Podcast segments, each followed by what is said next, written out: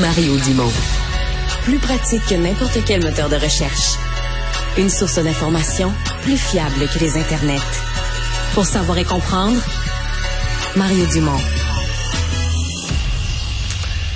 Investissement aujourd'hui quand même important du gouvernement du euh, Québec dans euh, les arts numériques, la culture numérique, 34 millions d'investissements. Donc c'est c'est c'est pas des pinottes, c'est quand même considérable. Alors qu'est-ce qu'on appelle la culture numérique? Pourquoi est-ce que le ministre de la Culture considère que c'est un des axes stratégiques à développer? Il est avec nous, le ministre Mathieu Lacombe. Bonjour. Bonjour, M. Dumont. Euh, expliquez-nous euh, en quoi consiste. Je, pense pour bien des gens, on a une certaine idée, mais quel est le secteur, où vous voyez le développement de la culture numérique au Québec? Ben, pour moi, la créativité numérique, c'est une, une grande partie de ce que sera la culture de l'avenir. C'est bien commencé, mais le, train, il est en marche. Je vous donne des exemples très concrets. En ce moment, dans le Vieux-Montréal, l'infini. Vous avez carrément euh, l'impression d'être dans la station spatiale internationale une grande salle, vous vous promenez avec des lunettes euh, et vous avez carrément l'impression d'être là, d'être dans l'espace, de pouvoir visiter. Ça, c'est Centre Phi, Félix et Paul qui fait ça. Autre exemple euh, qui est très différent, mais par exemple dans le vieux Montréal ou autour, Montréal en histoire, projet très intéressant qui roule depuis déjà un bon moment. À certains endroits, avec une application, vous arrivez, vous pouvez activer une animation son-lumière qui vous raconte, par exemple, euh, l'apport d'un personnage historique à Montréal ou encore euh, euh, l'identité d'un immeuble, tout ça sur justement la façade d'un immeuble patrimonial, par exemple. Donc, ces expériences sont lumière, ce qu'on appelle la créativité numérique. Ben, ça nous permet de faire beaucoup de choses. Puis l'industrie en tant que telle a besoin qu'on donne un coup de main, mais on a déjà une des meilleures industries créatives au monde. nos, professionnels, nos professionnels sont reconnus partout, sont déjà parmi les meilleurs mais nous disait aussi, on aimerait ça aller encore plus vite. On court déjà, mais on veut courir plus vite. Donc, euh, on vient les aider, entre autres, avec cette stratégie. Mm-hmm. Euh, il y a, euh, c'est un secteur qui, bon, est vraiment, ce que vous venez de décrire, exemple, c'est un secteur qui est vraiment tourné vers le grand, le grand public.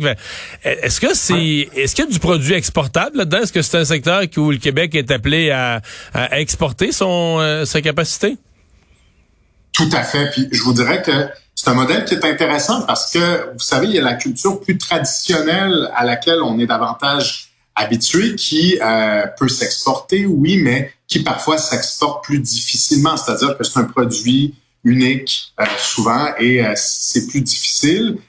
ceci dit, il faut continuer d'investir là-dedans. C'est notre identité, c'est notre culture. Mais quand on parle de créativité numérique, c'est vraiment au carrefour entre l'économie et la culture, les arts. Donc oui, euh, on génère la propriété intellectuelle et, la stratégie qu'on présente aujourd'hui va notamment nous aider à appuyer des entreprises qui veulent mettre sur pied des projets, donc créer de la propriété intellectuelle qui peuvent ensuite exporter. On bonifie le crédit d'impôt, on le fait passer de 50 à 60% notamment sur les coûts de main-d'œuvre admissibles pour pouvoir donner un coup de main à aller vers l'international. On ajoute un million dans notre stratégie d'exportation sur deux ans pour financer des initiatives qui pourraient nous aider à les amener à l'étranger.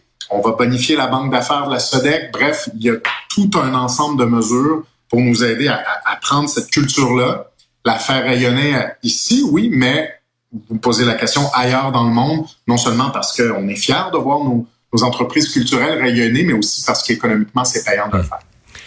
Est-ce que, euh, comment dire, euh, je ne veux pas insulter personne en posant la question, mais parce que tu sais, euh, il y a des artistes. Là, on voit un spectacle de chansons. Bon, ben euh, la personne qui est sur scène, euh, c'est un artiste. Bon, on peut dire les musiciens qui l'entourent aussi. Puis après ça, t'as les gens autour de la scène, les éclairagistes et autres qu'on considère dans le monde culturel, qu'on considère pas comme des artistes, mais dans l'art euh, dit numérique, là, les gens qui programment, qui dessinent sur ordinateur, qui conçoivent. parce que c'est comme si on on, je sens pas qu'aujourd'hui, en tout cas, on les traite comme des artistes ou on les nomme pas comme des artistes, là. Mais est-ce que ça en sont? Est-ce qu'eux se considèrent comme des artistes?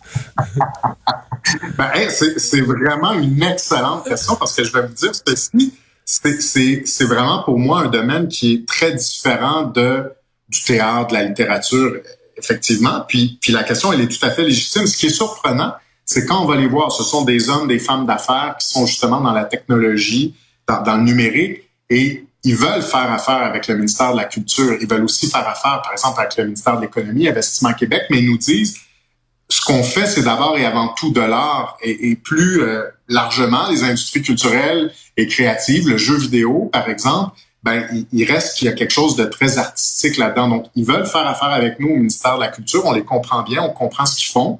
C'est différent de certains autres secteurs économiques quand on parle d'innovation et, tout ça. Donc, il y a une couleur particulière que nous, on comprend bien au ministère de la Culture, à la SODEC, la Société de développement des entreprises culturelles, qui a aussi une banque d'affaires. Mais en même temps, c'est tellement économique qu'on doit aussi travailler avec le ministère de, l'économie et de l'innovation. Puis ça, on le fait déjà. Ce matin, j'étais à Montréal avec Pierre Fitzgibbon. Euh, on a des projets ensemble, on travaille là-dessus ensemble, mais c'est vraiment euh, au, carrefour des deux. Donc, je trouve que c'est intéressant. C'est une forme de culture qui est en plus de ça économiquement viable, mais économiquement exportable aussi de façon intéressante. Je comprends que dans votre quoi 34 millions, il y en a presque la moitié qui est réservée pour une espèce d'appel de projet. Là. Donc, vous dites appel de projet pour le rayonnement de la culture québécoise. Donc là, c'est vraiment tous ceux qui sont dans ce secteur-là qui vont pouvoir vous, vous soumettre des projets. Puis vous allez euh, un groupe ou un comité va choisir les meilleurs. Effectivement, parce que bon, on va agir sur la, la... il y a trois axes là, en quelque sorte. On veut agir sur la structure de l'industrie qui nous demande de l'aider et euh, pour qu'on soit capable de la propulser, ça c'est une chose, mais on veut aussi agir sur l'offre et la demande. Donc quand on parle de l'offre, on veut investir dans les entreprises qui ont des idées pour pouvoir justement générer de la propriété intellectuelle, des projets en tant que tels.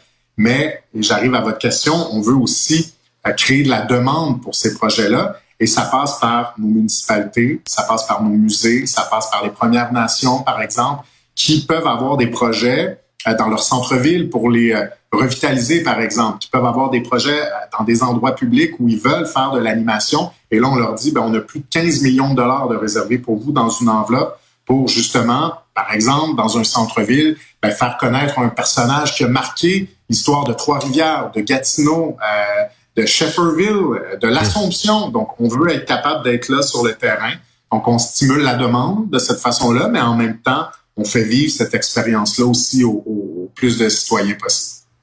Vous me nommez, euh, vous m'avez nommé des exemples qu'on pourrait le faire pour l'histoire en région. Ça m'amène à une question. E, est-ce que, par exemple, dans l'appel de projet, avez-vous l'impression qu'il va en arriver de partout au Québec ou c'est très montréalais comme secteur présentement? Est-ce que c'est présent aussi euh, dans les régions? Est-ce que vous allez recevoir des projets des régions ou ça va être 15 millions qui va se répartir euh, entre Montréal, Laval puis Longueuil? Ben là, j'espère que non, parce que c'est sûr que je serais, serais pas très heureux de ça. L'idée, c'est d'aller partout au Québec, puis on a des des projets euh, qui sont intéressants. Il y en a un, par exemple, très intéressant à Amos, en partenariat avec les Premières Nations. Ça me fait aussi penser à Wendake, qui a un superbe projet. Euh, bon, Terrebonne, vous me direz que c'est dans la grande région de Montréal. C'est vrai. En ce moment, il y a la Symphonie des fleurs. Il y en a un peu partout, mais moi, je veux qu'il y en ait à Gatineau, je veux qu'il y en ait en Abitibi-Témiscamingue, je veux qu'il y en ait dans le bas du fleuve, en Gaspésie, puis je, je, je, vous dirais que cette volonté-là, ce désir-là d'animer les centres-villes, par exemple, puis d'investir en culture, moi, je le vois partout où je passe. Donc, si on dit aux gens, en plus de ça, ça va stimuler le tourisme dans vos centres-villes, parce que les gens vont vouloir s'arrêter, regarder ça. Donc, économiquement, c'est bon. Il y a des touristes. Mais en plus de ça, les touristes, on, on, on leur vend pas euh, des cossins, là. On, on leur vend notre culture, puis on leur explique qui on est. Alors, moi, je pense qu'on on a tout pour être heureux. Eh bien, on va surveiller euh, tout ça. Euh, monsieur le ministre, merci d'avoir été là. Au revoir. Merci, Monsieur le ministre de la Culture et des Communications, Mathieu Lacombe.